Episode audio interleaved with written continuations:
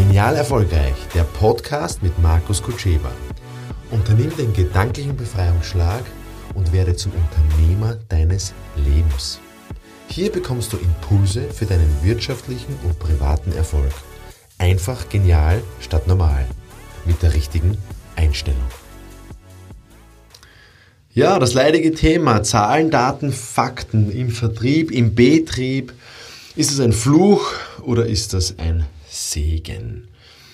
Ähm, naja, ein Verhandlungs- oder Besprechungsergebnis hängt nicht davon ab, ob man genügend Zahlen, Daten, Fakten ähm, bereit hat und mit diesen aufmarschiert.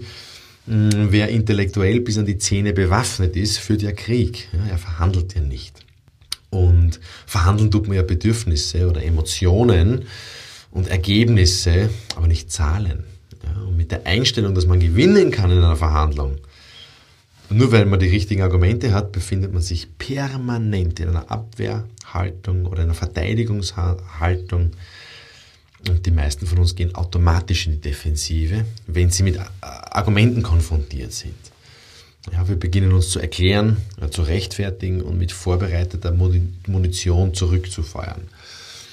Das heißt, Zahlen, Daten, Fakten sind einfach gegeben. Das sollte die Basis sein, aber ich sollte nicht Zahlen, Daten und Fakten verhandeln. Verhandeln durch ja immer Vorteile, Nutzen oder Zeit oder eine Ersparnis, aber nicht ähm, nur die nackten Zahlen. Das heißt, wenn ich jetzt wen führe, würde ich den nicht über Zahlen führen. Wenn ich mit wem verhandle, würde ich nicht über Zahlen verhandeln, sondern immer das große Ganze sehen die Geschichte dahinter ist spannend. Und dann ist ein gutes Verhandlungsergebnis ist eine Lösung, ist eine Kooperation, aber kein Kompromiss. Ja.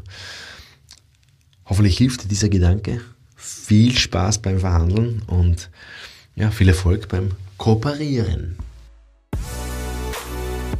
Weitere Infos für dein genial erfolgreiches Leben und Wirtschaften bekommst du unter markuskutscheba.com.